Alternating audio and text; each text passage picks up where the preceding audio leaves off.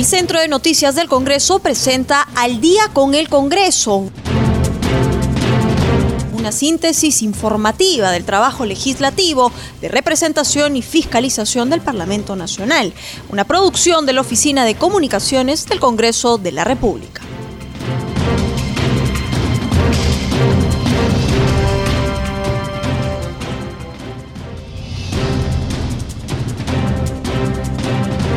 Buenas noches, bienvenidos al programa Al Día con el Congreso, una producción de CNC Radio del Congreso y transmitida por Radio Nacional. Los saluda Rómulo Vargas y estoy en compañía de Anaís Uceda para acompañarlos en esta hora informativa. Anaís, ¿cómo estás? ¿Qué tal, Rómulo? Buenas noches. Justamente hoy, lunes 20, hemos iniciado de nuevo una semana con bastantes actividades en el Congreso de la República, justamente para que nos dé mayores detalles sobre lo que ha acontecido hoy en el Parlamento Nacional. Estamos en la línea telefónica con nuestro compañero y colega de la multiplataforma de CNC Televisión, Josman Valverde. ¿Qué tal, Josman? Buenas noches. Buenas noches, Anaís. Rómulo, ¿cómo están ambos? Buenas noches. También a todos nuestros amigos que nos escuchan a esta hora en todo el país, siempre también a través de Radio Nacional y CNC Radio. El día de hoy, la jornada se inició con una reunión muy temprano. Eh, el presidente del Congreso, Manuel Merino, con la ministra de Salud, Pilar Macetti. Como sabemos, es el tema de salud prácticamente la principal preocupación de todos los peruanos. Ante esto, el titular del Congreso de la República ha recibido a la ministra del sector esta mañana en el Palacio Legislativo, precisamente para conocer las medidas que el Ejecutivo está adoptando a fin de frenar el avance del de, COVID-19, situación y crisis que nos ha colocado en uno de los países con un elevado número de casos, incluso hasta llegar a los cinco primeros países del mundo en este aspecto. Pero bueno, ese diálogo ha servido de mucho justamente para que las autoridades hablaran sobre la participación de los gobernadores regionales, de los alcaldes provinciales, los distritales también, ¿por qué no? Para encontrar así a los pobladores que no saben que están infectados y que tienen que realizarse las pruebas necesarias para detectar esto, estableciendo también centros de atención fijos y de esta manera puedan encontrar una alternativa y sobre todo un tratamiento han hecho un llamado a la unidad entre todas las autoridades para trabajar en la lucha contra el COVID-19 y han exhortado a la ciudadanía a seguir las disposiciones para evitar la propagación de la pandemia. El Congreso de la República entonces está muy preocupado también en atender esta problemática, no solamente dando las leyes, las herramientas legales necesarias, tratando los temas que se requieren en las comisiones respectivas, en el propio Pleno, sino también a través de estas reuniones coordinando con las autoridades, en este caso del Ejecutivo, a fin de hallar soluciones prontas de beneficio para toda la ciudadanía, para el país en general. Otras actividades, Rómulo Anais, han sido, por ejemplo, el de la Comisión de la Mujer, una sesión virtual muy temprano también. En este grupo de trabajo que preside la congresista Carolina Lizárraga se ha acordado hoy día citar a la ministra del sector, Gloria Montenegro, a fin de que exponga ella las acciones que viene realizando su sector con respecto a la desaparición de mujeres durante los primeros seis meses del año. Y es que las cifras son verdaderamente alarmantes.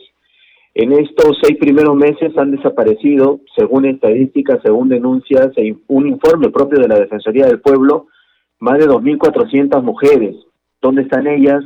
¿Qué es lo que está pasando? Sobre todo en una situación que ha tenido de aislamiento durante muchos meses y qué es lo que ha ocurrido. Todo esto se requiere una explicación, una evaluación del tema para evitar que más casos se registren y para evitar que este problema sea mucho mayor. Así que la Comisión de la Mujer está adoptando también acciones ya en ese aspecto.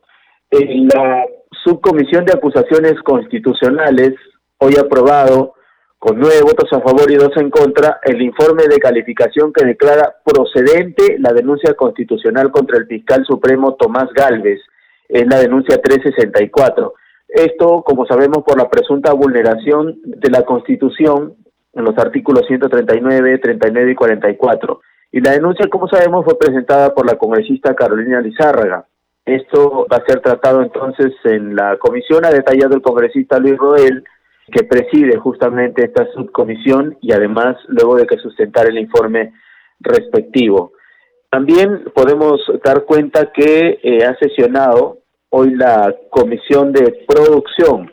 Y es que el tema de la reactivación es muy, muy importante y sobre todo conocer Anaís, Rómulo y a esta hora que nos escuchan muchos amigos en el interior del país, es necesario conocer la reactivación que se va a dar en las diferentes regiones y en este caso hoy a quienes nos escuchan por ejemplo en Manantay hay que informarles que eh, su alcalde Víctor Hugo López se presentó hoy ante la Comisión de la Producción para exponer precisamente las medidas que se van a tomar, en este caso medidas forestales, eh, que en esa localidad se van a aplicar y las taras que se enfrentan precisamente en toda esta emergencia sanitaria. Es una manera también de conocer cuáles son las situaciones y qué acciones se van a emprender en el marco de esta reactivación económica, porque al igual que el Manantay, en todo el país prácticamente la crisis ha afectado, no solamente el Perú, incluso el mundo.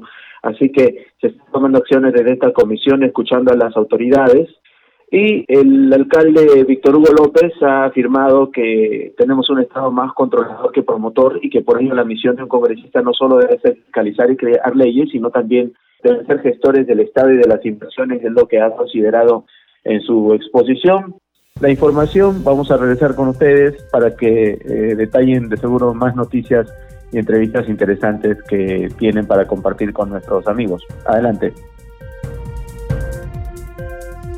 Rómulo, las instancias correspondientes del Congreso, como el Consejo Directivo, la Junta de Portavoces, están analizando la agenda para la segunda sesión plenaria virtual descentralizada que se llevará a cabo en la ciudad blanca de Arequipa.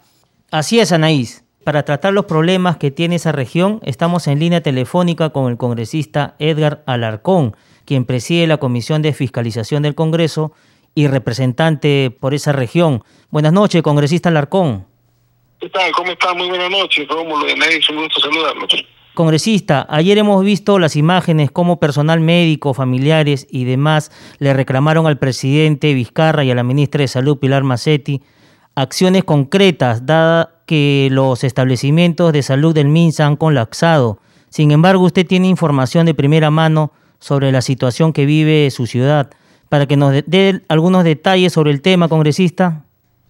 Sí, en realidad lo, que ha pasado el día de, ayer pues ha sido pues un reflejo de la desesperación del, caos que estamos viviendo en Arequipa con respecto a la estrategia sanitaria desplegada por el gobierno regional, que es el responsable directo pues de manejar lo que es salud en Arequipa.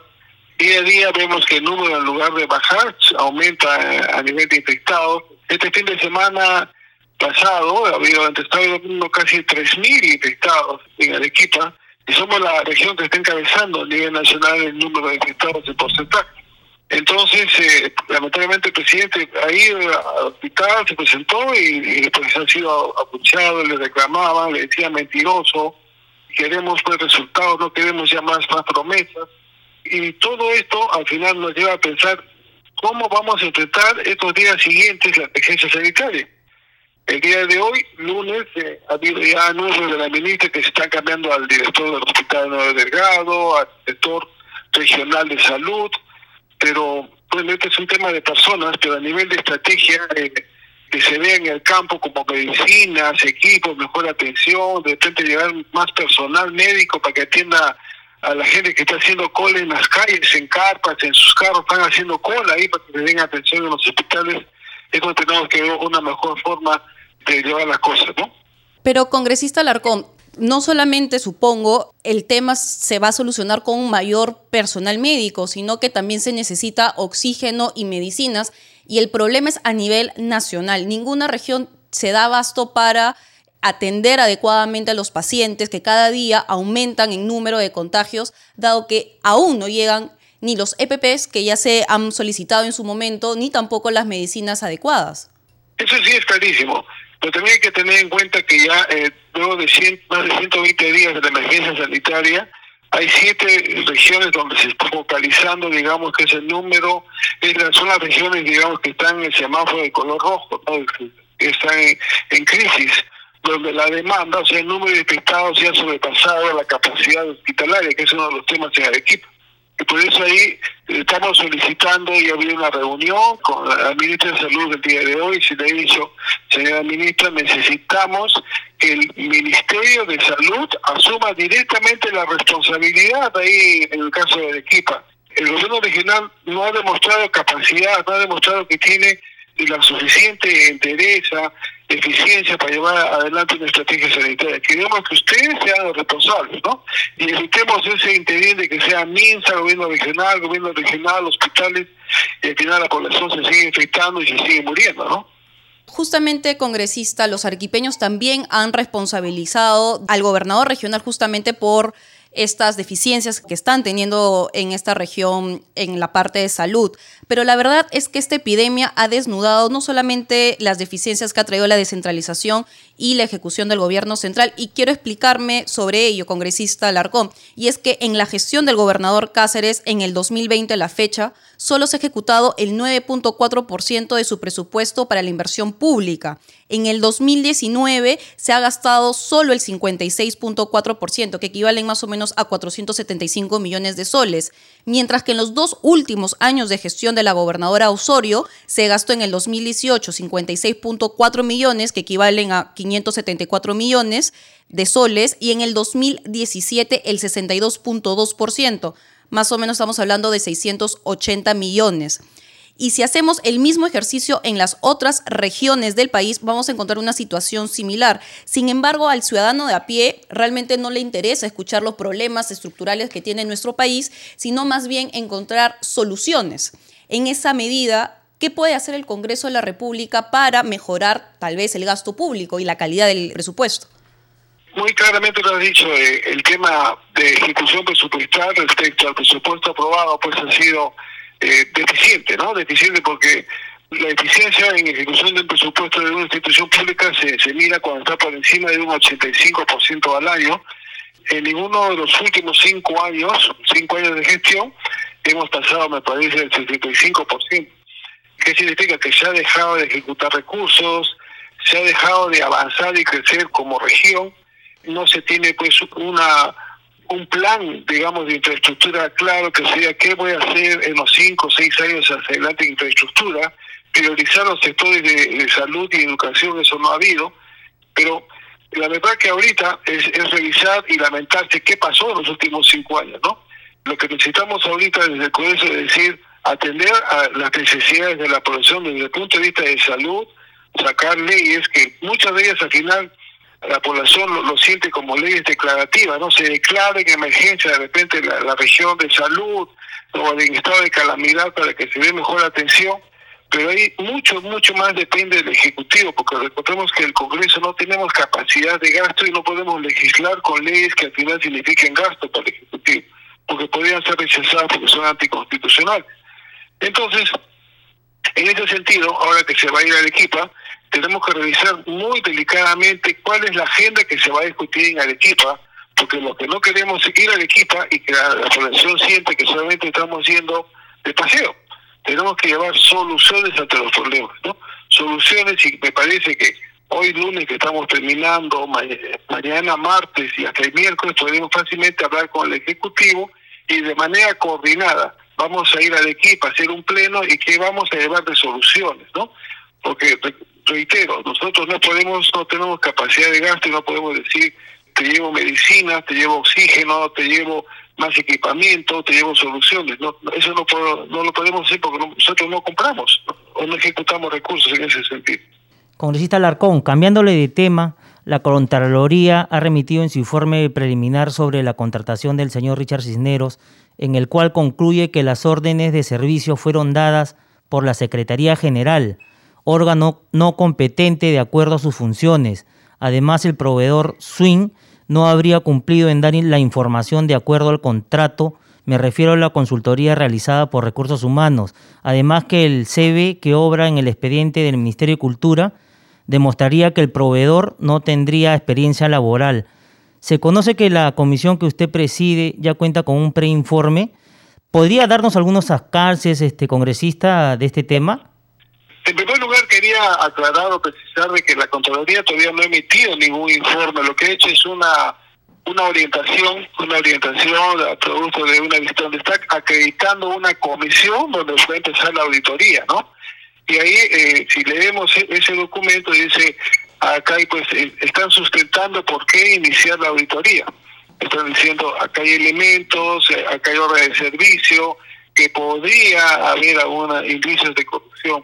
Esperemos que esto lo acabe lo más pronto posible, pero con respecto al trabajo de la comisión, esta se, hoy día, lunes, se ha trasladado a todos los integrantes de la comisión ya el preinforme para que sea revisado y mañana martes vamos a discutirlo en la comisión para que sea aprobado.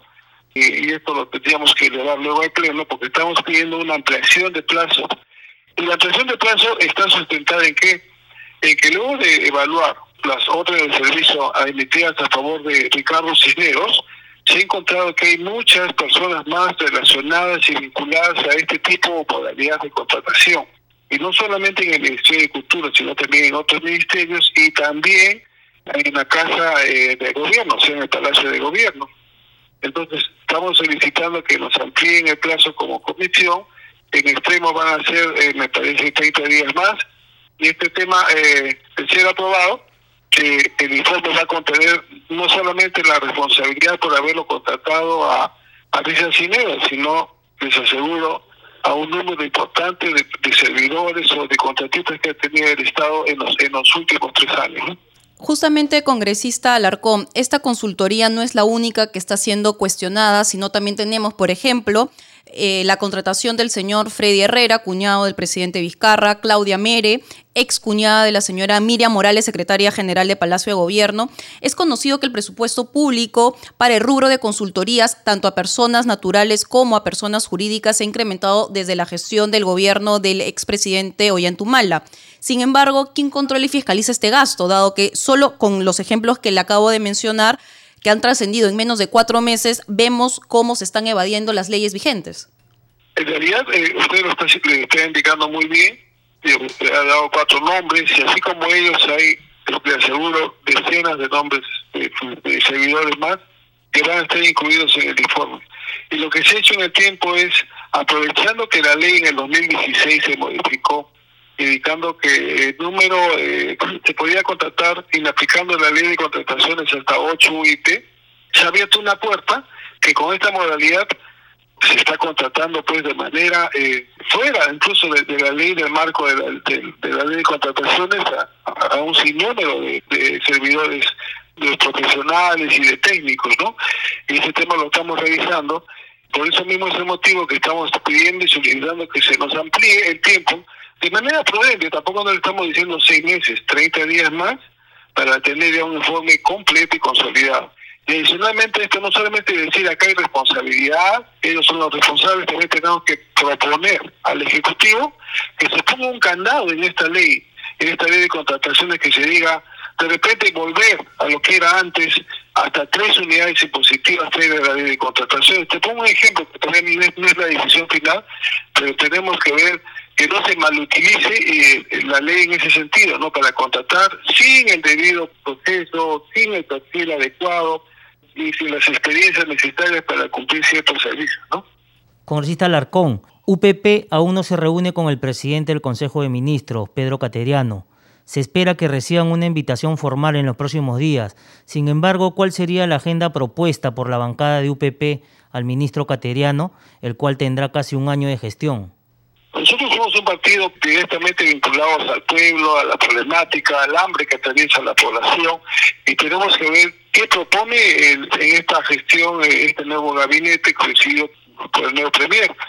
Entonces ahí, eh, ¿cómo va a apoyar la parte social en esta emergencia sanitaria la población? Tenemos muchos problemas en salud, en educación, y ahora en la reactivación económica que se está priorizando a las grandes y medianas empresas, se está dejando el agua al, microempresario, al pequeño empresario, que en esta emergencia sanitaria se ha consumido su poco capital de trabajo que tenía, y qué va a pasar ahora que ya están saliendo pues a las calles a, buscar nuevamente cómo levantar sus negocios y no tienen el apalancamiento económico, digamos, si lo llamamos técnicamente, ¿no? Entonces ahí tiene que haber también queremos escuchar de parte del primer qué es lo que van a hacer con este grupo, con este sector importante, porque no es, no es un pequeño grupo, a nivel nacional es del 70 hasta el 70% de la digamos, de los sectores económicos, que es el sector micro, pequeño empresario y, hasta los informales, ¿no? que se mueven de esa manera.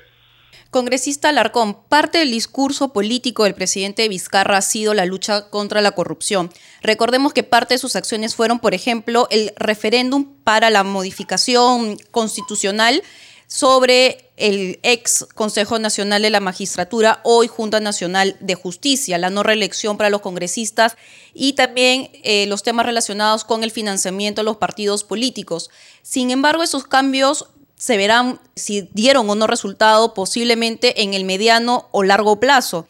Sin embargo, a los peruanos nos gusta ver también eh, algún resultado en corto plazo. En esa medida, siendo usted presidente de la Comisión de Fiscalización, ¿cuál es la expectativa que tiene sobre el mensaje de 28 de julio del presidente ante la representación nacional sobre materia de lucha anticorrupción?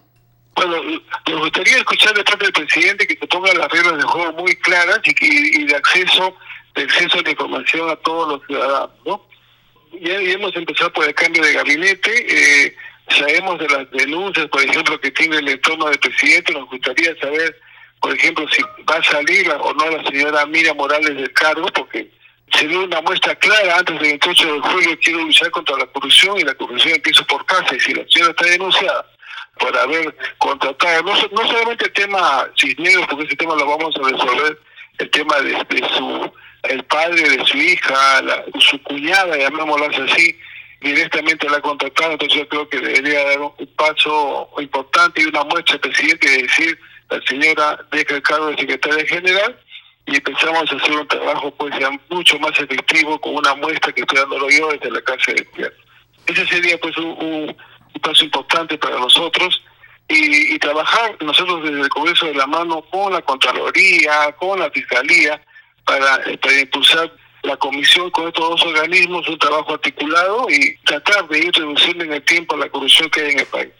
Congresista Alarcón, finalmente, desde la comisión que preside, ¿cuáles son las acciones que tomarán en materia de reforma o modificación de leyes sobre este tema, que es uno de los principales problemas que atañe a nuestra sociedad? Legislativamente estamos impulsando hoy en estos días y se va a aprobar los dictámenes que le vamos a dar nuevamente las facultades a Contraloría para que pueda sancionar, digamos, administrativamente a los funcionarios que estén en los informes de control, en el extremo deberían ser inhabilitados. ¿no? Si están con responsabilidad administrativa luego de un proceso y una evaluación, deberían ser inhabilitados o suspendidos. También estamos viendo el aporte de las categorías ciudadanas, que es muy importante, porque nosotros si sumamos Contraloría y Fiscalía y la Comisión de Fiscalización, no, no tenemos, digamos, no, llegamos al número de las capacidades para poder abastecernos. Entonces necesitamos que intervenga también la población organizada en las categorías ciudadanas y nos apoyen a luchar contra la corrupción son temas importantes.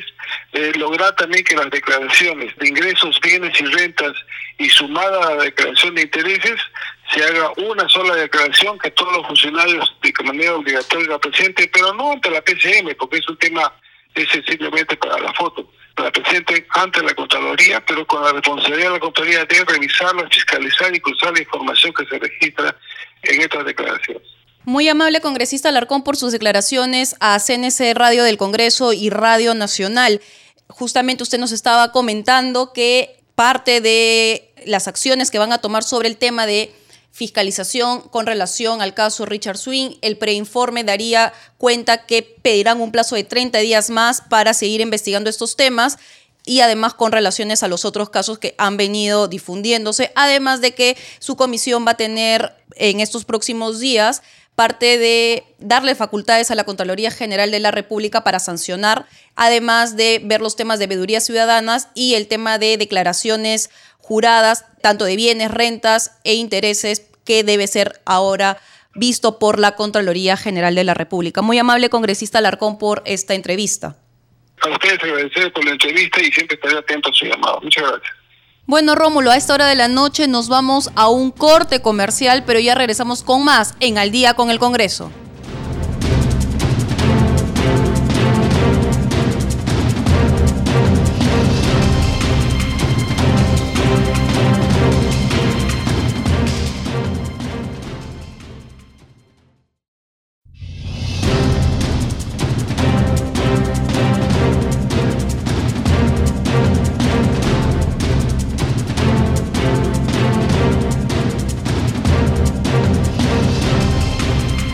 Estamos de regreso en Al día con el Congreso. Recuerden que llegamos a todo el Perú a través de las 70 frecuencias de Radio Nacional. Anaís, seguimos recogiendo más información sobre la sala situacional COVID-19 en la ciudad de Arequipa. A esta hora de la noche estamos en comunicación telefónica con el parlamentario José Luis Ancalle del Frente Amplio, representante por esta región. Buenas noches, congresista Ancalle. ¿Cómo está? Buenas noches, Anaí, y a todos quienes están en la mesa de conducción. Gracias por la oportunidad para poder eh, dialogar un poco respecto a la tan delicada situación que se encuentra en nuestra región de Arequipa. Congresista, se sabe que más o menos la sala situacional actualmente es que habrían más de 700 fallecidos y alrededor de eh, miles también ya de contagiados. Ha trascendido, por ejemplo, que el gobernador Elmer Cáceres habría rechazado una donación de, oxígeno, más de 20 mil litros de oxígeno semanales, dado que este sería eh, proveniente de una empresa minera sobre todo la empresa que tiene intenciones en hacer una inversión minera fuerte en dicha región. Me estoy refiriendo justamente de Sauder, Perú. ¿Cuál es ahorita su lectura sobre los problemas que tiene Arequipa con relación al COVID-19 y sobre todo por esta donación que podría estar justamente no ser recibida por parte de, los, de las autoridades regionales? Claro, no tengo detalles respecto al tema, pero lo que corresponde es iniciar los procedimientos administrativos y más aún considerando que soy titular de la Comisión de Fiscalización, donde ya se ha tenido la presencia del gobernador, que tiende por ese camino, la ineficiencia y la poca efectividad de toda la necesidad que se debió de volcar a los diferentes hospitales para poder atender la pandemia. Estamos siendo la ciudad que ya ha colapsado y es muy delicado, amigos periodistas, la situación.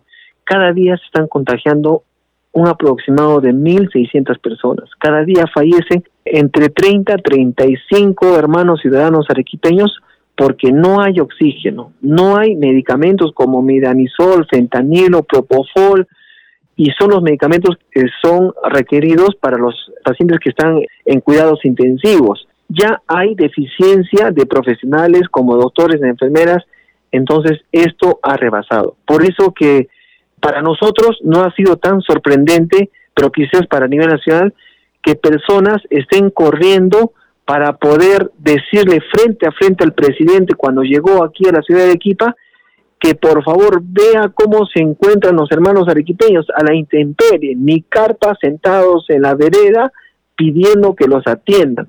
Por eso que nosotros en reiteradas veces hemos exhortado al gobierno, no solamente de manera verbal, que las redes nos permita con los videos que también hemos dado a conocer, sino también formal, pidiendo la intervención del Ministerio de Salud para que ellos puedan tener el control de todo lo que tenga que ver en, el, en atención para COVID en la ciudad de Arequipa. Es urgente, señores periodistas, es urgente porque estamos pasando los peores momentos aquí en Arequipa. Justamente, congresista, ha tocado un tema de relevancia y es que esta pandemia ha desnudado todas las deficiencias que ha traído consigo eh, el proceso de descentralización.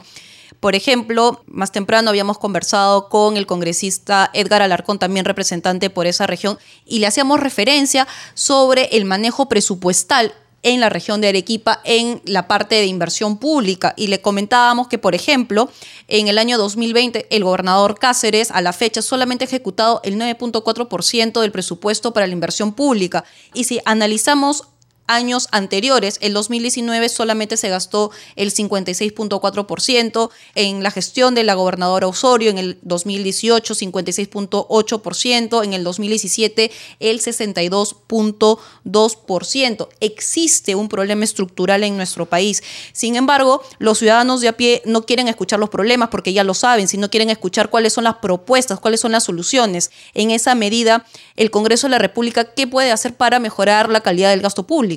Mire, eh, nosotros con este problema hemos identificado muchos aspectos que está padeciendo la salud, pero se ha dado a luz abierta para las autoridades, los medios de comunicación, puesto que esta situación ya lo hemos estado viviendo años atrás.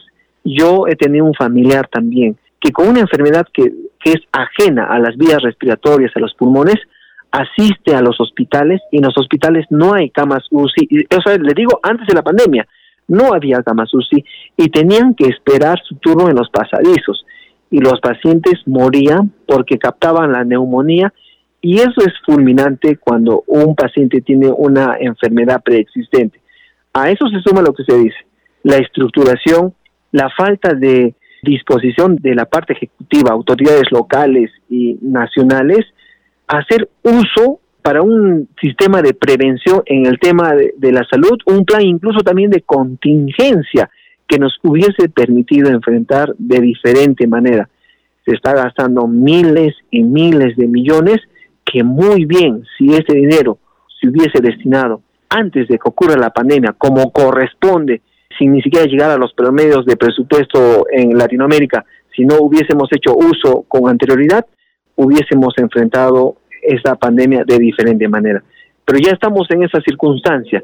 Tenemos que hacer una reflexión y dar prioridad a estos temas que son fundamentales en nuestro país, el tema de la salud. Por eso que en el Pleno del Congreso se aprobó el presupuesto. Salen pues opinólogos a decir que no se puede, que cómo es posible que estén optando los congresistas por ello. Pero es una necesidad que no hay disposición y ejecución del gobierno. Y si no hay eso, ¿qué corresponde? Buscar mecanismos que en el Poder Legislativo permita empujar, permita decir, permita jalarle las orejas a quienes tienen la facultad ejecutiva. ¿Qué está pasando con el tema de la salud? Pero nos encontramos en esas circunstancias y esperemos que, haya una disposición inmediata. Necesitamos una disposición inmediata para el tema de la salud en Arequipa. Por eso que el Frente Amplio también interpeló al ministro de la Salud. Ahora que tenemos nueva ministra, que existe esa reflexión y pueda haber la manera, mecanismos de los procedimientos para que pueda tener el control aquí en la ciudad de Arequipa, porque ya rebasó. O sea, acá ya es inmanejable respecto al gobierno regional porque no supo enfrentar y hasta el momento hay pacientes que están en las afueras de los hospitales. Finalmente, congresista Calle, este jueves 23 habrá una segunda sesión descentralizada virtual en Arequipa. El Congreso de la República ha coincidido en la importancia en recoger de primera mano información sobre las problemáticas de las regiones. ¿Qué expectativas tiene como parlamentario y representante por la Ciudad Blanca?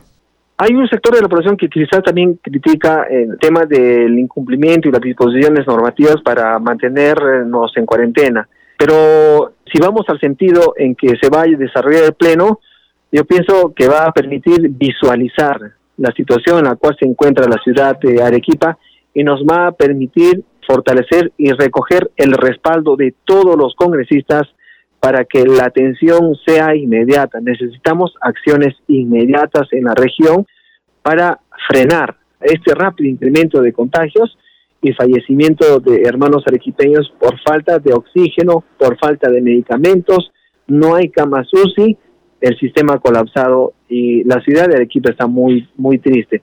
Esperemos que este pleno permita ello y también aquellos proyectos de ley que ya tienen dictámenes y que tienen que ver con el tema de la salud, para que se pueda tomar acuerdos ya positivos y se pueda ejecutar ya como normativa legal y se pueda ejecutar como es el tema del acaparamiento y especulación, que ha sido observado por el Ejecutivo, pero que se puede agendar para poder, por insistencia, promulgar esta ley que es muy importante porque seguimos sufriendo sobre la escasez de medicamentos que han incrementado sus precios y eso no se puede permitir en esta difícil situación que lo que estamos haciendo a nivel nacional es preservar nuestra vida y nuestra salud, que es un derecho fundamental, primordial de la Constitución. Congresista Calle, muy amable por sus declaraciones a CNC Radio del Congreso y Radio Nacional.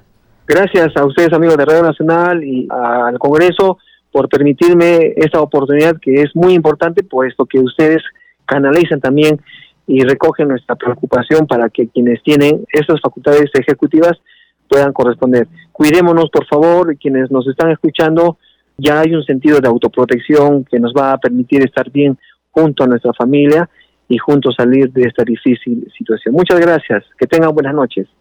Rómulo, ahora estamos en la línea telefónica con el congresista Felipe Castillo de la bancada de Podemos Perú. Además, él es vicepresidente de la Comisión Especial COVID-19 y médico de profesión. Buenas noches, congresista Castillo. Buenas noches, Anaís y Rómulo, a su servicio para poder hablar sobre todos los temas relacionados de coyuntura y sobre todo lo que tenga que ver con la labor de la Comisión Especial de Seguimiento de Emergencias y Gestión de Riesgo de Desastres COVID-19 y sobre todo la coyuntura que está viendo ahora la región Arequipa.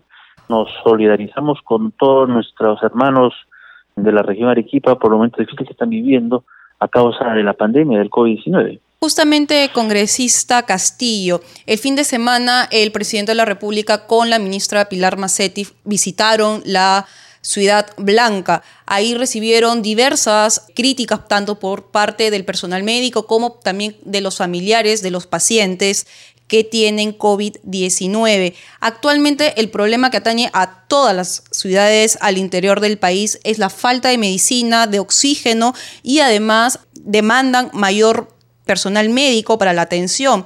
De acuerdo a las exposiciones que ha tenido la Comisión Especial COVID-19, ¿qué sensación, qué mensaje, qué diagnóstico tiene a partir de las exposiciones de los ministros y los diversos gobernadores? Sí, bueno, primero decirte que desde la Comisión Especial COVID-19 fuimos los primeros de denunciar públicamente los hechos que sucedían justamente, por ejemplo, en la región Loreto por la falta de oxígeno, luego en la región La Libertad también por falta de oxígeno, falta de infraestructura, de implementos, de equipos de protección personal, de medicamentos. Igual lo hemos hecho en la región, con la región Ica, con Arequipa. Ahora también mencionar a través de tu medio de comunicación, mencionar que también esta ola pandémica va a llegar también a la región del Cusco, de Puno. Por lo tanto, necesitamos que nos encuentren mejor preparados y eso aparentemente no ha sucedido en estas regiones, ¿no?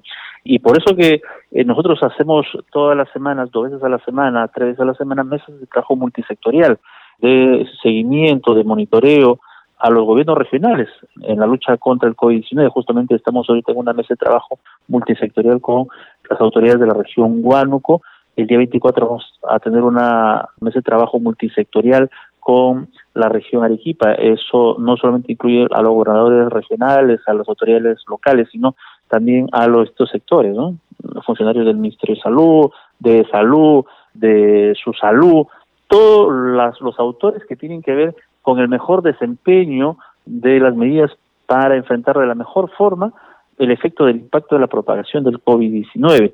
Respecto al tema de Arequipa, primero el diagnóstico es un diagnóstico devastador, desolador, respecto al número de infectados y al número de fallecidos, ¿no? Y a la infraestructura, que es una infraestructura deficiente, mm, es una infraestructura antigua, y es, pues, a, consecuencia de la dejadez de los gobiernos nacionales y también gobiernos regionales de las últimas, en este caso gobiernos eh, nacionales de las últimas cuatro décadas donde no han priorizado el tema de salud y por lo tanto nos ha encontrado esta pandemia con infraestructura deficiente, equipamiento obsoleto, con falta de recursos humanos. Es más, a consecuencia también de la pandemia, ya eh, el 30-40% del personal de salud no está trabajando, está en su casa por recomendaciones, digamos, por factores de riesgo o también por causa directa, digamos, del COVID, se han infectado y por eso que también tenemos un porcentaje importante de déficit de, profesionales y personal no profesional de la salud, que son importantísimos para el tratamiento y recuperación de nuestros hermanos infectados. Y a nivel de gestión, obviamente, hay una responsabilidad de los tres niveles de gobierno, nacional, gobierno regional y el gobierno local. El gobierno regional, obviamente, ha cometido un error terrible en rehabilitar de una forma muy integral un hospital en Arequipa que ha permitido que eh, no haya en este momento infraestructura para poder eh, albergar a los pacientes, hospitalizarlos, darles el apoyo oxigenatorio y recuperarlos. Lo que se dictó a la, la, declaratoria de emergencia nacional era priorizar justamente el manejo del tratamiento de estos pacientes, pero eso no implicaba pues construir o remodelar integralmente un hospital. Eso demora mucho tiempo y el periodo de la pandemia son meses. Justamente, congresista lo que se Castillo. Era el manejo del tratamiento, medicamentos, equipos de protección personal, oxígeno medicinal, camas hospitalarias, eh, unidad de cuidados intensivos, digamos, eh, tratar de implementar los hospitales de campaña, que es una infraestructura, digamos, rápida de, construir, de implementar y no hacer cambios estructurales importantes, que eso es justamente lo que le está pasando a la factura en este momento a la región a Arequipa con Justamente, congresista Castillo, ha tocado dos temas que son importantes, no solamente en la región Arequipa, sino a nivel nacional en todo nuestro sistema de salud. Uno es la falta de infraestructura. Eh, justamente conversábamos con los congresistas de esas regiones, que son el congresista Alarcón y el congresista Ancalle, sobre el manejo presupuestal de parte del gobierno regional en temas de inversión pública y vemos que aproximadamente más del 40% del presupuesto público no es ejecutado por la región Arequipa y eso debe suceder posiblemente en otras regiones también al interior del país. Y claro, y pareciera que la descentralización como se ha planteado al inicio en el gobierno del presidente, del expresidente Alejandro Toledo, pareciera que no habría dado resultados, dado que la capacidad de gestión de los gobiernos regionales no es la más adecuada. Muchas veces se ha estado hablando de el retorno, sobre todo de el ente rector en partes de salud al Ministerio de Salud. ¿Qué opinión tiene respecto sobre ello? Yo creo que toda reforma político-territorial es buena, sobre todo si va en función a la descentralización. Lo que pasa es que en el gobierno del expresidente Alejandro Toledo se hizo esta medida y creo que se, se apresuró. Eh, la intención era muy buena, pero no hubieron, digamos, una reflexión profunda, porque era, digamos, un paso complejo. Y es justamente la consecuencia de lo que estamos viviendo ahora. Creo que hay sectores que siempre deben estar vinculados al gobierno nacional, o al menos eh, en coordinación con el gobierno nacional de una forma mucho más estructurada, como es el sector salud. Eso no quiere decir que hay que centralizarlo, sino que hay que mejorar la coordinación. Y para eso se debió haber hecho toda una reforma en ese sentido, y no se hizo eso. Entonces simplemente se sacó al caballazo, a mi entender, digamos, este proyecto de centralización, que el espíritu era bueno, pero me parece, me parece que faltó un poquito mayor de reflexión política, territorial y administrativa. ¿no? Eh, respecto a los puentes, a las coordinaciones, a ese feedback que debe haber entre el gobierno nacional y el gobierno regional. Muy aparte de eso, eh, esto es una pandemia que eh, está sucediendo en meses y esto va a terminar el día que tengamos la vacuna, es decir, en unos meses más. Entonces, hay habido un error terrible, es decir, de pensar de que reconstruyendo los hospitales vamos a darle solución a este problema y vamos a luchar mejor contra la propagación del COVID-19. Y eso es mentira. Lo que se ha tenido es que adoptar medidas en el camino para mejorar el tratamiento y el manejo del paciente infectado por COVID-19, especialmente aquel paciente que, digamos, tiene insuficiencia respiratoria, falta de oxígeno y necesita el oxígeno medicinal o una, unidad de cuidados intensivos. Y es más, mucho más antes, en la fase 1 y fase 2, potenciar los cercos epidemiológicos que no se hizo y que ahora se está retomando con fuerza y que está bien, porque es reconocer también un error y que va a mejorar, digamos, el manejo de la propagación del COVID-19. Pero ojo, lo que se ha tenido que es priorizar medicamentos, equipos de protección personal, eh, camas hospitalarias, balones de oxígeno y unidad de cuidados intensivos. Creo que ahí se ha debido haber hecho el gasto máximo. Es decir, en síntesis, hospitales de campaña que son fáciles de construir, son rápidos de construir, dos semanas, tres semanas, pero no puedes hacer una reconstrucción general integral de un hospital que te va a demorar meses, un año, dos años, cuando ya, digamos, va a estar listo cuando ya pasó la pandemia. Entonces, ¿de qué nos sirve todas estas mejoras? De nada, absolutamente nada. Claro, eso no quiere decir que no sea importante. También es importante mejorar los establecimientos de salud, porque ellas, tenemos que hacer de esta amenaza una oportunidad para mejorar nuestro sistema de salud. Pero debe haber prioridades en ese orden y tomar decisiones en ese sentido. Y eso es lo que no se ha hecho. Es una falta de gestión y una falta de visión del manejo del sector salud. Así es. Congresista Castillo, otra pregunta. La ministra de, Salud, Pilar Macetti, ha admitido que existe un ligero repunte de casos de coronavirus en nuestro país luego de levantarse algunas restricciones y aprobarse la cuarentena focalizada en siete regiones del país. Usted, como integrante, vicepresidente de la Comisión Especial COVID-19, ¿qué cree que está faltando? ¿Qué medidas se deben adoptar ahora con la participación ¿no? de Pilar Macetti en la cartera de salud? Claro, la ola pandémica se va a incrementar mientras flexibilizas las restricciones de distanciamiento social, de aislamiento social, eso está carísimo. La idea es que se incremente a unos porcentajes que ya manejables, digamos, que no se dispare exponencialmente, que no se dispare a una situación que ya nos llame mucho la atención.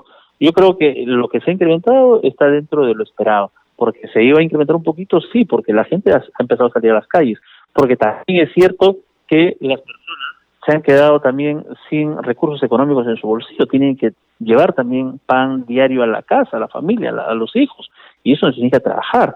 Por lo tanto, yo creo que debe haber un equilibrio entre ambos, y eso está clarísimo. Yo creo que, por ejemplo, las actividades de reunión, las actividades sociales, eso todavía tiene que demorar un poquito más porque definitivamente eso genera mucho más contagio, hasta esperar que aparezca la vacuna. Yo no estoy de acuerdo con lo que se dice que todos nos vamos a infectar, eso es mentira. La idea es hacer todas estas medidas para que la menor haya una, mm, digamos, menor posibilidad de infección.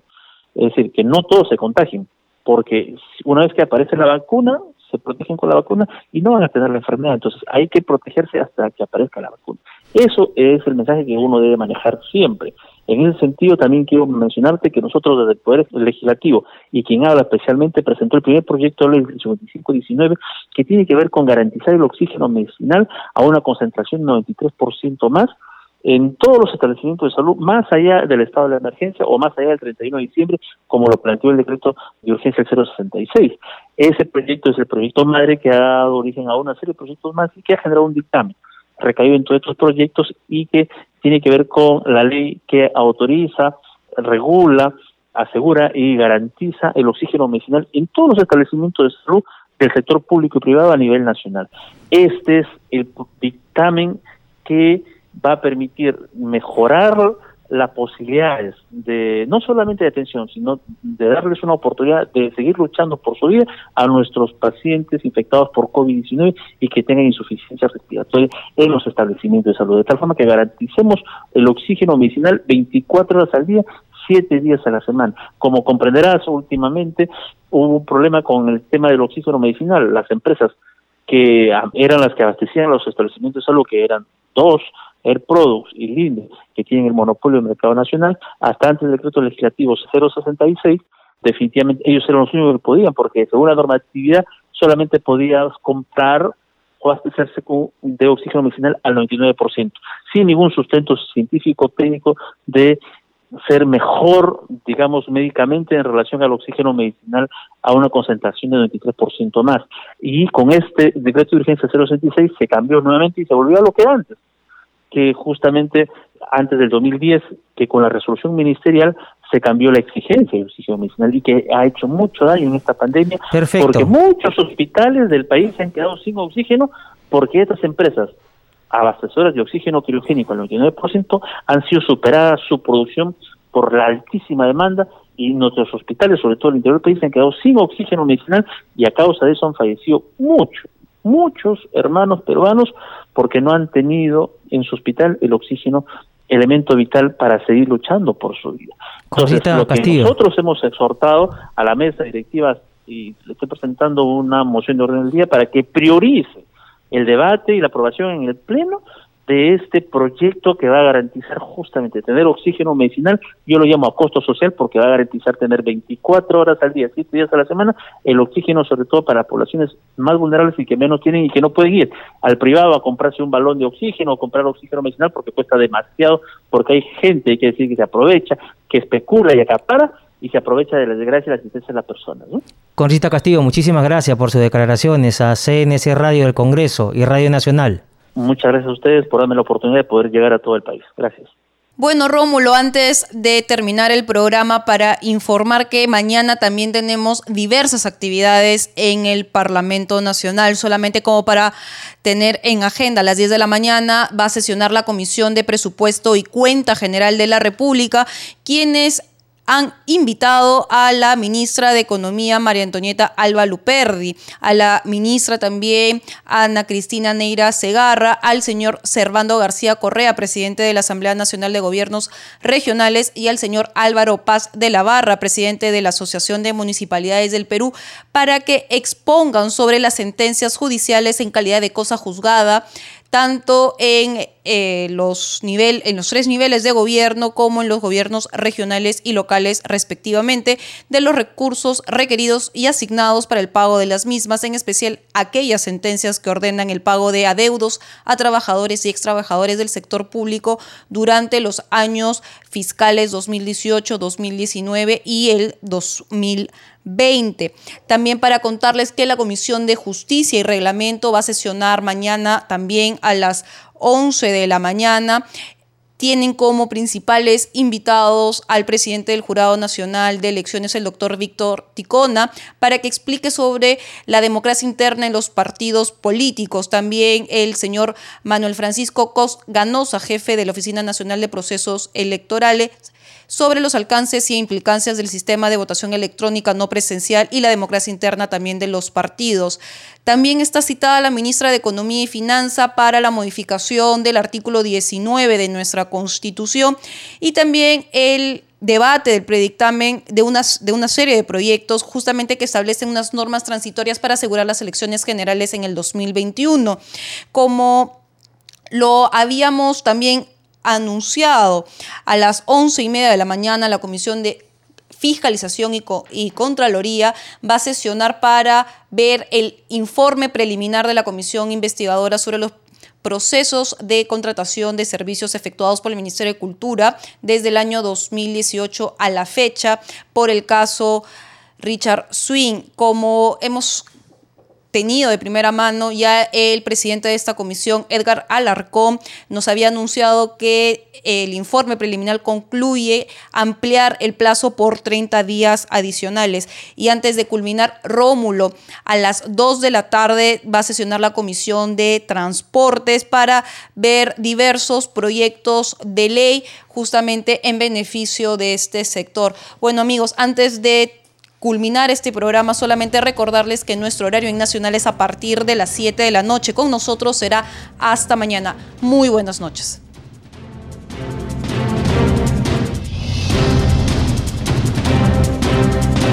El Centro de Noticias de Congreso presentó al día con el Congreso una síntesis informativa del trabajo legislativo de representación y fiscalización del Parlamento Nacional, una producción de la Oficina de Comunicaciones del Congreso de la República. Los invitamos a visitar nuestras redes sociales y sitio web www.congreso.gov.pe.